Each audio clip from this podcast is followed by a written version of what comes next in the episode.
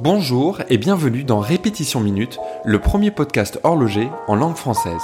Je suis Marc Montagne, passionné d'horlogerie et également fondateur de Toolwatch, l'application qui permet de mesurer la précision de ses montres. Dans ce podcast, je partage mon expérience de l'horlogerie et vais à la rencontre des collectionneurs et personnes qui font cette industrie.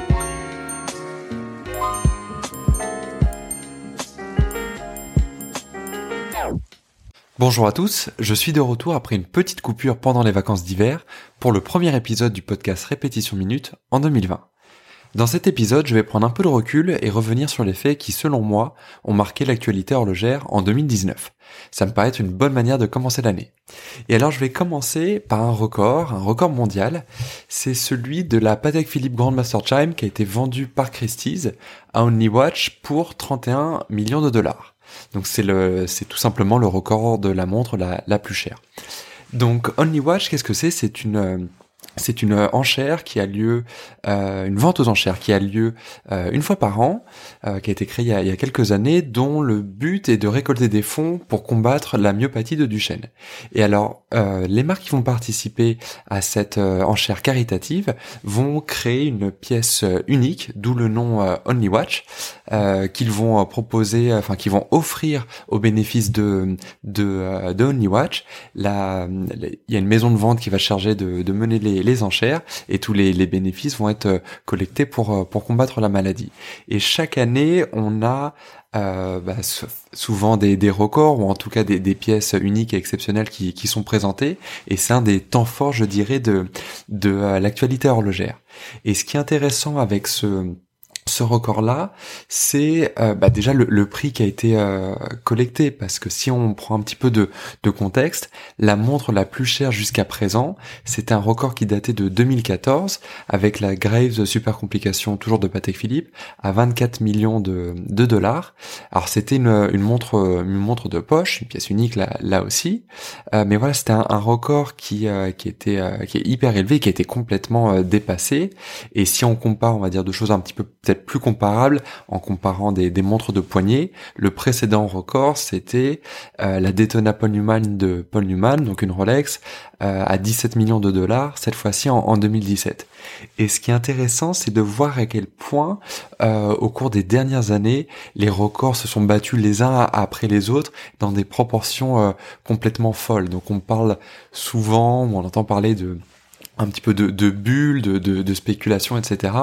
C'est dur un petit peu de, de juger, mais, euh, mais en tout cas c'est vrai que si on regarde les, les, faits, il y a des records qui sont battus assez régulièrement et dans des proportions, euh, je me répète, assez, euh, assez importantes.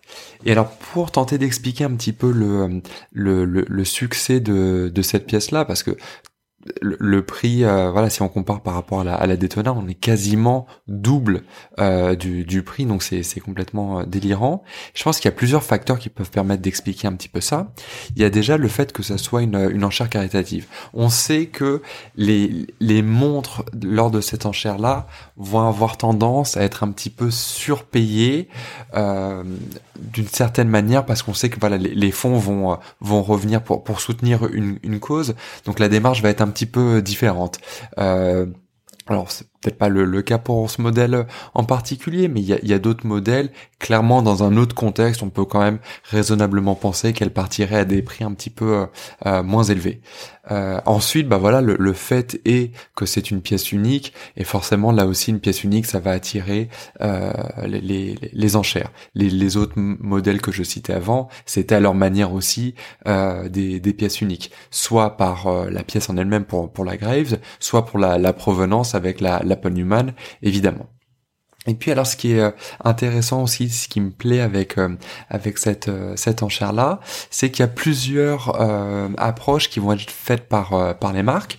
Soit ça va être un nouveau cadran d'une montre existante dans une couleur un petit peu différente, soit des, des nouveaux matériaux, comme c'était le, le, le cas ici là pour pour Patek.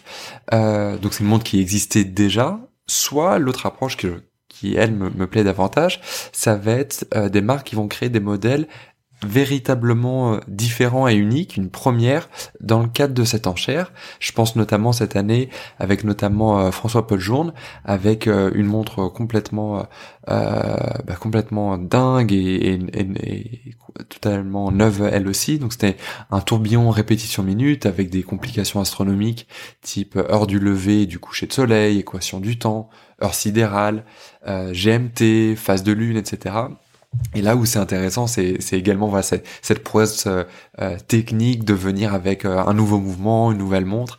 Et ça, c'est quelque chose qui, me plaît beaucoup et qu'on arrive à avoir de, temps en temps pour un e-watch. Et puis le principal, c'est avant tout évidemment de lever autant de, de fonds pour, une belle cause. Ensuite, euh, une autre actualité que, j'ai retenue, ça, a été le, lancement de la Langue euh, Odysseus. Donc euh, c'est intéressant parce que c'était la, enfin c'est la première montre sport véritablement de, de Langueux, qui est habituellement connue pour pour ses montres très élégantes, très habillées. Euh, c'est une montre aussi euh, en acier, ce qui est là est, est particulièrement euh, rare aussi, parce qu'à part des éditions uniques, bah, peut-être d'ailleurs pour Niwatch ou ce genre de, de choses-là, Langue n'a pas fait de, de montre en acier et fait assez logiquement des, montres dans des métaux précieux, or, platine, etc. Donc là aussi euh, l'acier et puis l'acier qui est à la mode, bah, c'est une nouveauté, euh, enfin c'est quelque chose d'assez particulier dans, le cadre de, de ce modèle-là. Euh, il y a aussi un, un affichage day-date avec une grande une grande date qui est qui fait penser à d'autres modèles de, de Langue comme la, la Langue One et puis donc un nouveau mouvement automatique le L155.1 d'automatique qui a été créé spécialement pour cette montre. Et là aussi où c'est euh, intéressant, je dirais, c'est euh, c'est bah, d'avoir un, un, nouveau euh, mouvement quand on lance une une nouvelle collection. c'est toujours sympa d'avoir une montre qui est faite avec un, mouvement qui, lui correspond. et que ça soit pas juste un nouvel habillage autour d'un mouvement existant. Il peut y avoir des, très beaux résultats évidemment dans cette configuration là mais il y a quelque chose de on va dire de un petit peu peut-être plus abouti avec une montre qui est euh, neuve et conçue de A à Z euh, avec euh, bah voilà tous les éléments qui ont été conçus spécifiquement pour un pour un nouveau modèle. Alors c'est un modèle qui a été particulièrement euh, bah, j'oserais dire décrié quand même un petit peu en ligne sur les réseaux sociaux, etc. Parce que c'est assez euh, différent de ce qu'on attend de Langueux. Euh, le, design aussi a, suscité euh, beaucoup de commentaires. Mais là où c'est intéressant, je dirais, ça va être de, voir un petit peu comment la, la collection va, va évoluer de façon générale, je dirais que la communauté sera toujours un petit peu surprise dès qu'il y a du changement, etc. Et, et c'est dur de faire l'unanimité avec un, un nouveau, euh, nouvelle collection, un nouveau lancement. Ce qui est intéressant, ça va être de voir comment ça va s'inscrire dans la durée et comment Langueux va réussir à faire euh, évoluer cette montre euh, dans les années et en faire euh, bah, peut-être un, pilier de, la marque dans le futur. Un autre lancement qui m'a beaucoup plu cette année, c'était celui de MBNF qui a lancé sa première montre femme, la Legacy Machine Flying T, donc qui est une montre dont plus pur style euh, MBNF. Euh, J'aurais même du mal à, la décrire. C'est vraiment une montre qu'il faut aller, euh, enfin qu'il faut voir en vrai si on peut ou à défaut en photo. Mais voilà, vraiment typiquement MBNF avec cette approche vraiment différente de l'horlogerie et qui est un petit peu bah rafraîchissante par moment et qui apporte quelque chose de nouveau, comme souvent avec avec des indépendants. Et c'est un petit peu bah voilà le cette créativité là qui est qui est sympa et qui m'a plu sur euh, sur ce modèle. Et euh, et pour MBNF une marque qui fait des des mondes quand même qui ressemblent un petit peu à des euh, des, des jouets pour grands garçons bah là c'était c'était un équivalent féminin qui était à la fois très bien trouvé, très féminin et en même temps restant totalement euh, vrai par rapport à l'orientation de, de MBNF. Donc c'était euh, une vraie proposition euh, à la fois féminine et puis qui s'inscrivait bien dans les, les, codes existants. Donc une nouveauté euh, très intéressante et qui d'ailleurs a, a, remporté un prix au, au, Grand Prix de la Haute Horlogerie de Genève, le GPHG, si je me souviens bien dans la catégorie femme, ce qui ce qui paraît logique.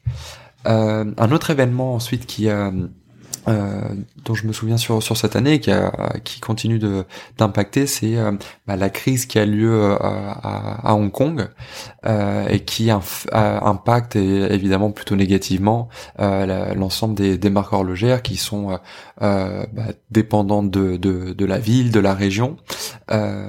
Et, et voilà je pense que ça traduit finalement quelque chose de d'assez bah, plus si surprenant que ça maintenant, ça va être toutes les, tensions euh, euh, géopolitiques qu'on a l'habitude malheureusement maintenant de, de voir euh, au cours des, des, dernières années, que ce soit le, Brexit, les tensions entre la Chine et les États-Unis, là Hong Kong, et finalement c'est un petit peu une constante de de notre monde euh, actuel. Et toutes ces tensions évidemment euh, euh, géopolitiques vont, vont avoir des, des répercussions euh, de, sur, sur le business, notamment en horlogerie parce que là pour les régions que je vous ai citées, c'est, c'est des régions qui sont évidemment hautement importantes pour pour l'industrie horlogère. Et c'est et ça traduit encore plus l'importance pour les marques horlogères de ne pas être dépendant d'une seule région mais au contraire d'avoir une approche vraiment globale. Et euh, et, de, bah, de, pouvoir compenser sur euh, d'autres marchés, d'autres régions, euh, les turpitudes qui pourraient avoir lieu dans, une, région comme c'est le cas actuellement à Hong Kong. Sinon, il y a une autre nouvelle qui m'a enthousiasmé, c'était celle de Bucherer qui lançait son offre de seconde main.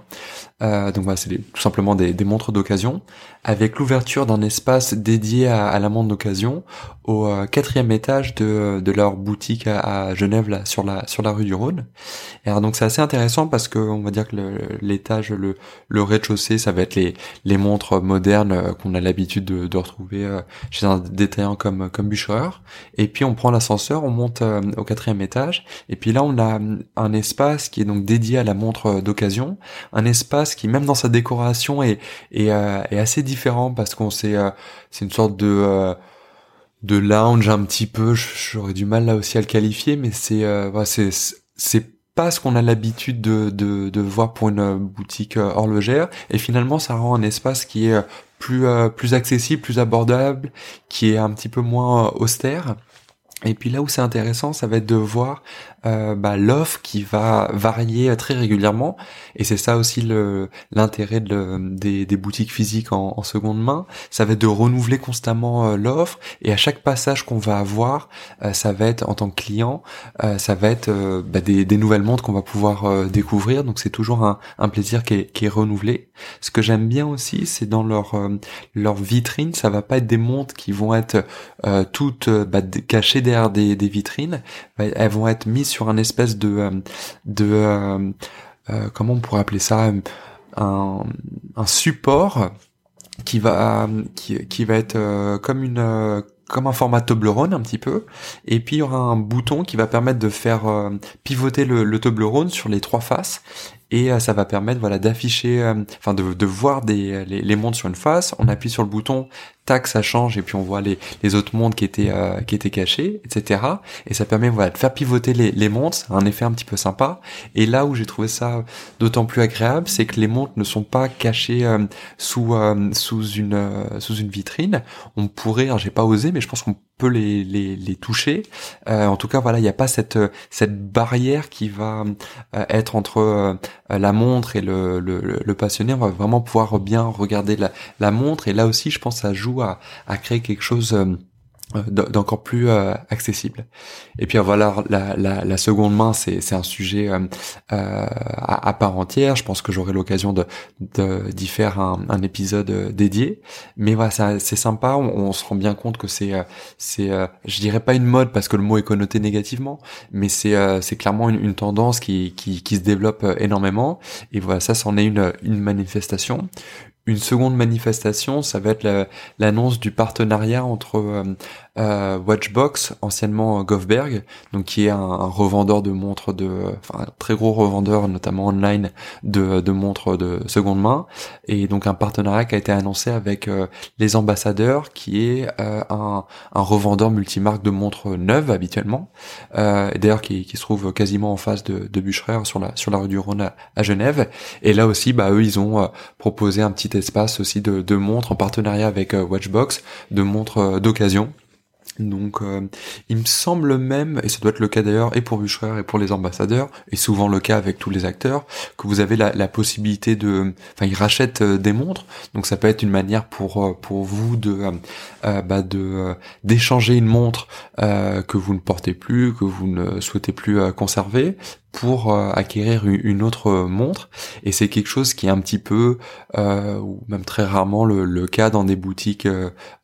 classiques qui vendent des, des, montres neuves et là aussi c'est une force de des montres de, de seconde main. Une autre euh, annonce qui m'a qui m'a plu, c'était euh, l'annonce d'Omega de relancer le, le, calibre 321. Donc le calibre 321, c'est le calibre mythique de la euh, chronographe de la Speedmaster. Donc voilà un, joli calibre chronographe. on va dire que les vintage, les, les belles Speedmaster d'époque, celles qui sont les, les, plus recherchées par les collectionneurs, c'est celles qui évidemment ont ce calibre 300 321. Et alors Omega a annoncé renoncer le, calibre. Et si j'ai bien euh, compris, ils avaient même plus les, plans vraiment du euh, du euh, du calibre. Ils ont dû les, les recréer, repartir de, mouvements existants, faire des, des, des scans et, et recréer de, de A à Z un petit peu le, le mouvement 321. Donc c'était pas juste tiens, on ressort un calibre qu'on a déjà dans, dans nos archives, mais il y avait euh, apparemment tout un challenge euh, à la fois de technique, mais aussi, euh, on va dire, un peu plus lié au, au patrimoine, à l'héritage, pour retrouver et véritablement recréer ce, ce calibre. Une autre euh, innovation euh, un petit peu plus euh, technologique cette fois-ci, c'était l'annonce de, de Vacheron Constantin de proposer un certificat digital basé sur la technologie blockchain qui permet bah, voilà d'authentifier une, une montre, une référence en, particulier et de digitaliser le, certificat d'authenticité de, de la montre. Et plusieurs autres marques horlogères ont, ont emboîté le, pas à, Vacheron et ont lancé des initiatives similaires et là aussi, je pense que c'est une innovation euh, qui a commencé à voir le, bout de son nez là récemment et qui va d'autant plus se développer dans les dans les années à venir. Un autre gros temps fort évidemment de de l'année 2019. Euh, Alors là, je, je passe d'un mois à l'autre de façon absolument pas chronologique. Euh, C'était donc le, le SIHH en, janvier dernier, avec euh, plusieurs plusieurs highlights, je dirais. C'était bah, peut-être le plus gros, c'était euh, euh, en tout cas un qui a fait beaucoup de bruit, c'était Audemars Piguet qui lançait sa nouvelle euh, collection, la collection 1149 qui a fait beaucoup de bruit, qui a été là aussi très très décriée. Alors je vais pas reprendre tout tout l'historique de la code 1149, je pense que on en a suffisamment parlé en ligne, etc. dans les, les mois précédents. Mais là je ferai aussi un parallèle avec la la Odysseus euh, de, de Langueux et je serais que de voir un petit peu comment la collection va évoluer dans les années à venir euh, et euh, et comment elle va éventuellement euh, s'imposer dans le futur. Un autre lancement au, au qui était cette fois-ci beaucoup plus couronné de, succès entre guillemets, c'était Richard Mille qui avait lancé sa collection bonbons. alors ça, je trouvais ça très rigolo. C'était des montres qui étaient dans un design euh, euh, complètement bonbon avec euh, avec voilà des sucettes, des réglisses, etc. Donc un, univers très très pop, très candy, bonbon, etc. Et ce qui était intéressant, ce qui m'a plu, outre le côté un petit peu provocateur évidemment d'une marque comme Richard Mille, mais qu'on a presque déjà l'habitude avec ce type de produit-là, mais voilà, d'aller un cran plus loin. Et puis aussi leur leur stand durant le salon était lui complètement sur euh, sur cet univers-là, et c'était euh, intéressant de voir comment la marque réussissait à faire euh, un, concept global entre la nouveauté produit, l'environnement du stand. je me rappelle, il y avait même aussi dans la ville, il y avait des, des panneaux publicitaires, et là, il n'y avait pas de monde qui était qui était euh, qui était montré sur ces panneaux publicitaires là c'est tout simplement des, des, friandises des sucettes des réglisses etc euh, des bonbons. Et voilà là aussi c'était c'était assez rigolo c'était énigmatique on savait pas trop pourquoi ils faisaient ça avant le avant le lancement. Et puis ensuite voilà ça, ça faisait évidemment beaucoup plus sens. Mais voilà c'était un, lancement qui détonnait même au sein de, de Richard Mille euh, parce que même s'ils ont l'habitude de de ces montres très colorées. Euh, voilà, c'était quand même quelque chose de, de, nouveau euh, pour eux et euh, que j'ai trouvé particulièrement réussi. Un autre lancement qui qui qui a beaucoup marqué au, au SIHH 2019, c'était le lancement par euh, Vachon Constantin de la traditionnelle euh, Twin Beat Perpetual Calendar, euh, donc une montre avec un calendrier euh, perpétuel et puis surtout 65 jours de, de, réserve de marche grâce à son mouvement Twin Beat. Donc c'est un mouvement qui a deux, deux fréquences de, fonctionnement. On a une fréquence euh, classique active, il me semble de, de 5 jours de réserve de marche, qui est déjà euh, assez élevé, enfin très élevé même. Et puis euh, on a un bouton qui permet de passer d'une fréquence à, à l'autre, donc de la fréquence active à une fréquence de, de, de repos, de veille, qui permet là de euh, d'étendre la réserve de marge jusqu'à 65 jours, donc ce qui est ce qui est évidemment une, une énorme prouesse euh, euh technique. Et voilà, c'est une montre qui a vraiment euh, marqué son euh, bah, son, son SCHH, c'était un, des gros highlights de, de l'année, un gros lancement pour Vachon Constantin, et une montre, je pense qu'on va, dont on va encore entendre parler. Euh, d'ailleurs, en parlant de, de SIHH, il y a une, nouveauté aussi, c'est que le, salon a été renommé. Maintenant, il s'appelle euh, Watches and Wonders euh, Genève et il a lieu non plus en janvier, mais cette fois-ci en avril, juste avant la foire de Bâle. donc, ça va être aussi euh, intéressant parce que ça va être euh, bah, un gros temps fort dans, dans l'année qui va s'étirer un petit peu plus en, en longueur euh, en, en avril-mai avec les, les, deux salons qui vont se suivre l'un l'autre. Comme c'était le cas en fait il y a quelques années avant qu'il y ait cette, cette session donc c'est une nouveauté sans en être vraiment une euh, en parlant de, de World, il a eu lieu évidemment euh, l'année passée. Et euh, bon, il y a eu plein de, de highlights, mais un que j'ai retenu, c'était la, la nouvelle complication de pour Patek avec son son donc la référence 52 5212A, donc A pour acier.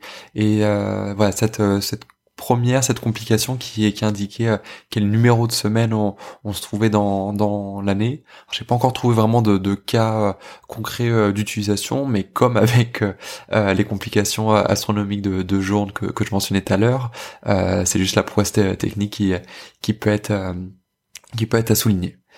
En 2019, on a aussi célébré les, les 50 ans de la mission Apollo 11, donc le, le premier pas de, l'homme sur euh, sur la lune. Euh, et là, évidemment, comme on pouvait s'y attendre, Omega euh, a lancé une édition limitée de, de la Speedmaster. Il y en a eu plusieurs, mais notamment une une en or qui était qui était réussie, une réédition d'un modèle existant. Et puis il y a eu un autre anniversaire dont on a moins entendu parler, mais qui est, à mon avis, tout aussi important. C'était celui de la naissance de la Monaco de, de Taguer. Euh, qui à l'époque avait deux, euh, deux, premières. C'était euh, bah, la première montre résistante à l'eau dans dans un boîtier carré. Et, puis c'était le, premier aussi, ça on, on oublie, chronographe automatique. Ah, donc voilà, deux premières sur sur cette montre. Et puis aussi il y a un petit clin d'œil que, que j'aime bien, c'est euh, comme vous vous le savez si vous connaissez la, la Monaco, c'est une montre qui est aussi euh, connue par euh, par sa forme carrée, mais aussi par son cadran bleu. Et on parle souvent actuellement de cette mode des, des cadrans bleus, de toutes ces montres avec les, les cadrans bleus, et c'est c'est un petit peu décrié mais c'est rien de nouveau en fait. Euh, et la, la Monaco euh, bah, l'illustre bien parce qu'il y a 50 ans, il y avait une montre qui était iconique, qui avait un cadran bleu. Il y avait plein d'autres montres euh, sur les 50 dernières années euh, qui avaient des très beaux cadrans bleus, elles aussi. Donc il y a rien de vraiment nouveau. C'est vrai qu'il y a une tendance, certes, pour aller davantage vers ce type de de, de, de color, enfin coloris de, de, de cadran, mais euh, mais voilà, c'est pas nécessairement une, une, nouveauté c'est toujours intéressant de mettre un petit peu de, de perspective. Et voilà, c'est euh, ainsi que je termine cet, épisode avec tous les faits qui m'ont marqué euh, l'année passée, et je me réjouis de découvrir ce que 2020 nous réserve en nouveautés horlogères, et je vous dis à bientôt dans un nouvel épisode. Merci d'avoir suivi ce podcast. Vous pourrez retrouver les notes de cet épisode sur répétitionminute.com. Vous pouvez également vous abonner au podcast Répétition Minute sur Apple Podcast, Spotify ou autre plateforme et laisser un avis sur iTunes si le podcast vous a plu. N'hésitez pas à partager ce podcast avec vos amis c'est un joli cadeau et ça coûte moins cher qu'offrir une montre. Merci et à bientôt